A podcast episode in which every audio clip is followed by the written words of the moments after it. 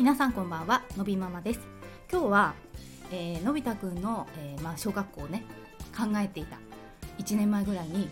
実は移住をちょっと考えた時期があったんだっていう話をしようと思います。でなんで急にこの話をしようかと思ったかっていう話なんですけど今朝あのアップくんパパの Voicy を聞いていた時にアップくんパパがインシクインクルーシブ教育について、まあ、お話をされていましたと。でその中で、えー福祉国家で、まあ、そういったことが進んでいそうなフィンランドのお話をされてたんですよ。でまあ放送はあのリンクを貼っておきますのでよろしければそちらもお聞きいただきたいと思うんですけど、まあ、その話を聞いていて思い出したんですふと。あそういえばなっていうふうに思い出したのね。で事の始まりはちょうど去年の4月ぐらいだったと思うんですけどたまたま何かのウェブの記事を読んでいたら一つの記事が目に留まったんですよ。でそれは、えーとある長野県にある、えーイエナプラン教育というえードイツで生まれてオランダで広がった、まあ、教育の一つの、えースタイルなんですけども、まあ、それの、えー小学校ができたと。であのそこに通うことを決めたもともと東京に住んでいた方で、え長野県の佐久市というところに移住をしてその学校に通うことを決めて今通っているその、えお母さんのインタビューの記事だったんですよ。でまあそのお子さんは別に障害があるという方ではないんですけどなんで私がその記事に目が留まったかっていうとあの覚えてないけど一つは私が長野県の出身なんですねなのでえ長野県にこんな学校ができたんだっていうところで多分気になって、まあ、読んでいったんですねそしたら、まあ、イエナプランというものは、まあえー簡単に言うとあの全然今の日本の教育とは全然当然に違うんですけど、あの異年齢で例えば1年生2年生3年生でこう立ち割りみたいな保育園とかありますよね異年齢学級みたいな。まあそんな感じで、えー先生もサポーターみたいな感じなので、えー日本の教育みたいに先生が指示をしてっていう形じゃないんですよ。あくまでも子どもが自主的に考えて動くっていうことを重んじているので、えーそういった教育であるというふうに書いてあるね。でそこに、えー障害のあるお子さん発達障害のあるお子さんなども受け入れていますっていうようなことが、えもちろん気になったからすぐホームページを見たんですそしたら書いてあってそこでも私はわあすごい。何この学校と思ったんですよ。ですぐに、えーその学校に問い合わせをしました。メールでね。そしたらどのぐらいだったかな？しばらくしてお返事をいただいて。であのまあ、聞いた内容としてはその発達障害のある子も受け入れていらっしゃると書いてありますがあの私の息子はダウン症なんですけども受け入れは可能ですか？というような、まあ、よくありそうな、えー質問をしたんです。そしたらまあその、えーまあ、内容としてはねその定型発達であるかということであの線引きはしていないですと。であの例えばねえー目が悪いお子さんが眼鏡をつけたら見えるようになるとかね。そういう道具で解決できることとか、まあ、サポートをすることであのなんて言うんですかあの得意な部分とかできない部分とかを埋めて、えーみんなと同じようにできるのであれば問題ないと思いますしみたいなことを書いてあって。でその後の言葉があのなんて言うんだろうな。まあこういうふうに書いてあったんだけどあの誤解のないように申し上げますがということであのあくまでもねその特別な支援みたいな、えー学びを個別化するというのはマンツーマンで大人がついて1人ずつを見るっていう仕組みではないそういう意味ではないんですっていうふうに書いてあったんですよ。で私たちが大切にしている自立というのはそれぞれがその責任を持って持って、あのーそ持ってそれぞれね子供が要は自主性を重んじるということだからそういうふうに責任を持ってっていう意味も含まれているんですよみたいなことを書いてあってなるほどなと思ったわけ。でアップくんパパの放送を聞いて今日このお話をしようと思ったから私昼間にもう一回このメールを読み返したんですよ。で、まあ、今ちょっとかいつまんで言いましたけど今このメールを私読んだ時の感想としてはあおっしゃる通りだなと思ったしこの学校は多分本当に素晴らしい学校なんだろうっていうふうに思えるんですけど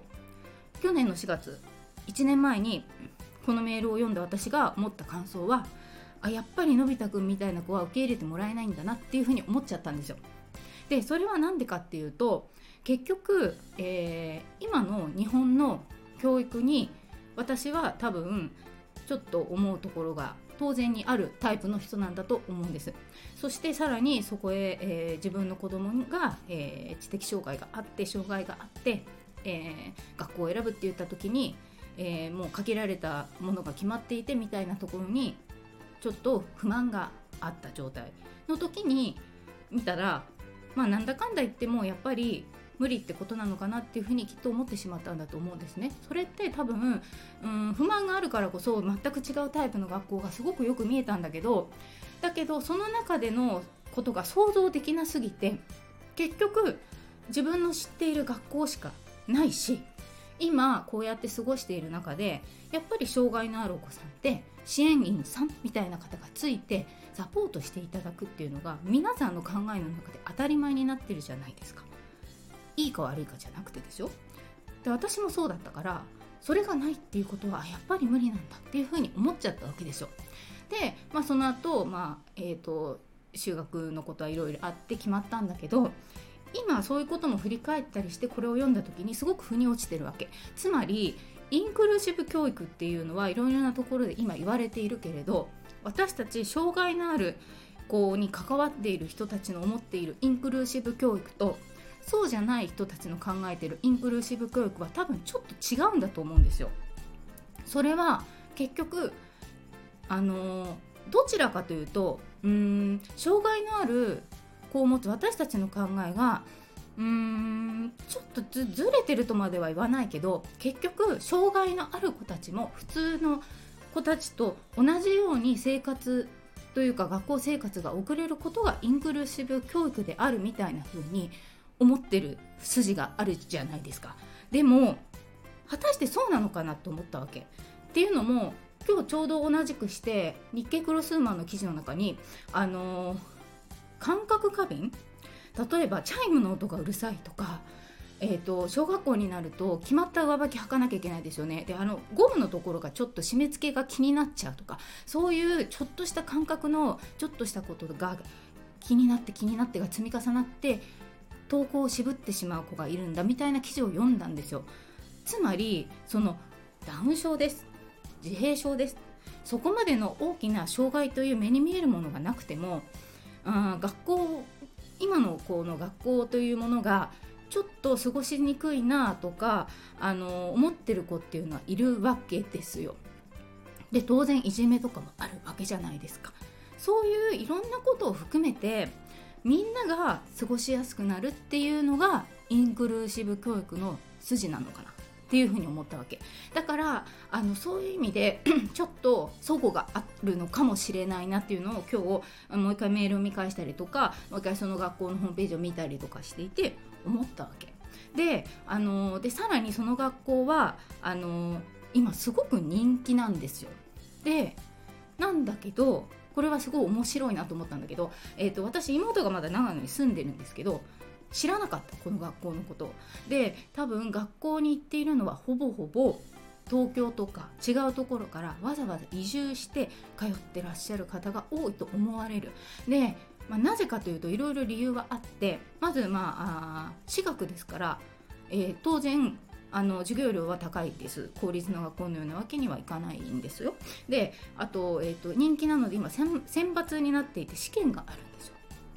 っていうのもあったりしたんで結局試験をするっていうことは何かしらの基準があって選別してるんじゃんっていうふうにも思っちゃったわけね。でだけどまあ全員を受け入れることはできないんだから試験しなきゃいけない。でしょ？だからまあそれはその試験の、えー、と選別方法だってやってみてないからわからないんだけどなんかそういう風にも思っちゃったからなおさらやっぱりダメですよねみたいに思っちゃったわけね。なんだけどまあそこのこと本当のことはわからないけど要はその中の方は全てが障害児ではないと思うわけ。だから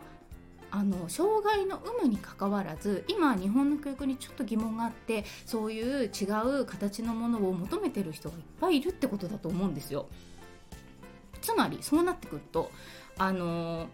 どうしてもね障害のある私たちの、えー、障害のある子を育てる親の立場からすると特別支援学校とか特別支援学級とかそういうところをどうにかしてインクルーシブみんなと一緒にしたいっていう風に 考えがちなんだけどやっぱりそういう方向じゃなくてみんなの学校そもそもの日本の学校の制度が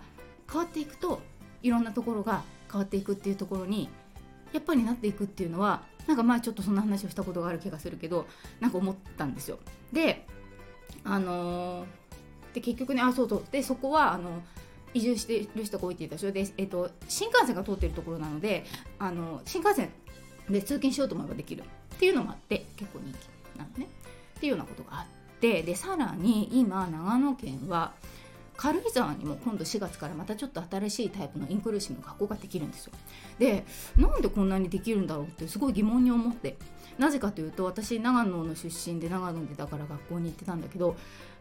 どちらかというと長野県って何て言うんですかお堅いみたいなさ教育委員会が結構古い考えでうんいわゆる昔は教育圏と言われていて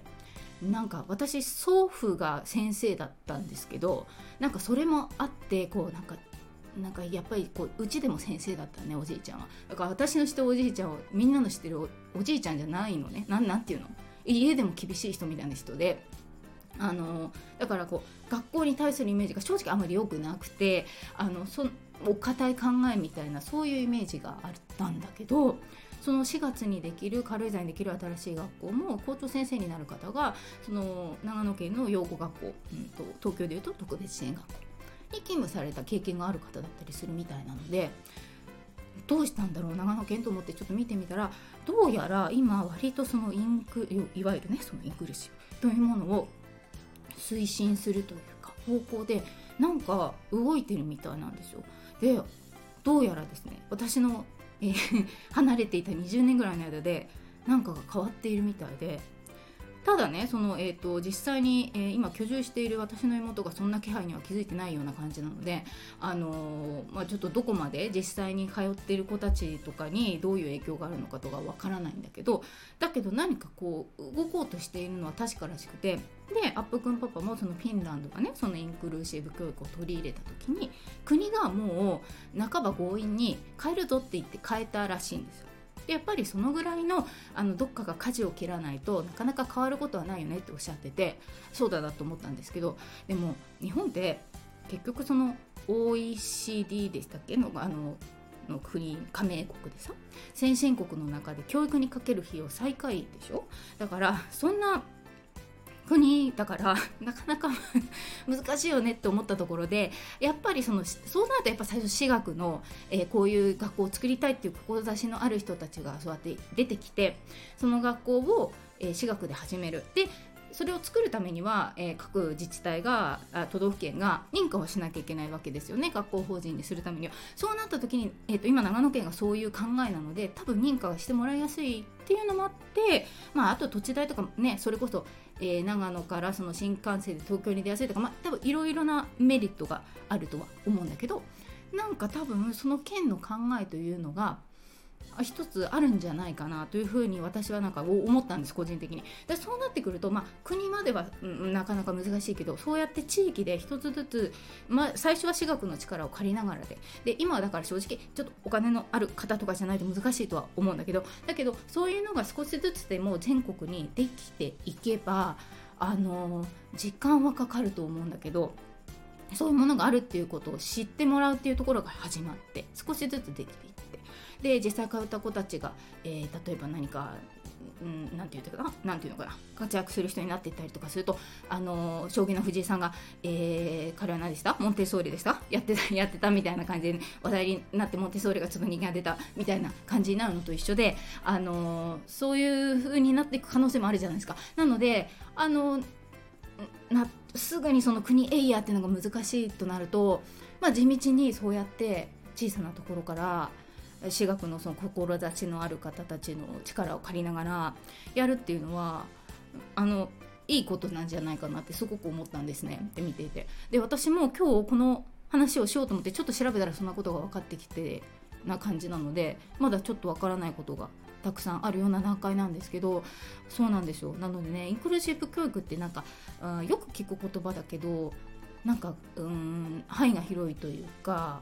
うんだなっていうのも思ったしその何、て言うのかな捉え方によって立場によってやっぱり求めるものもちょっと違うのかなと思ってね。それがどっちがいいとか悪いとかじゃないんだけどなんだけどあの変わってほしい学校が変わってほしいって思う気持ちは障害がない人でもあるのは事実なのかなと思うとそういう小さな、あのものがこうだんだんと集結してみんなが良くなっていけばものずっと障害児の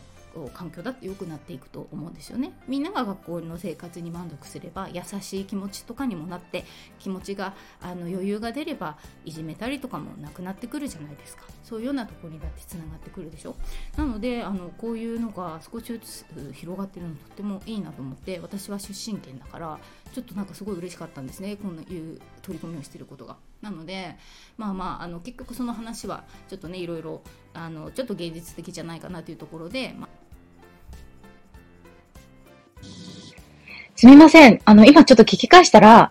あの、私さっき電話が来ちゃったんですよ、収録の間に。で、その間、あ、一回切れちゃうんですね。そうするとごめんなさい。途中で切れてました。えっ、と、現実的じゃないので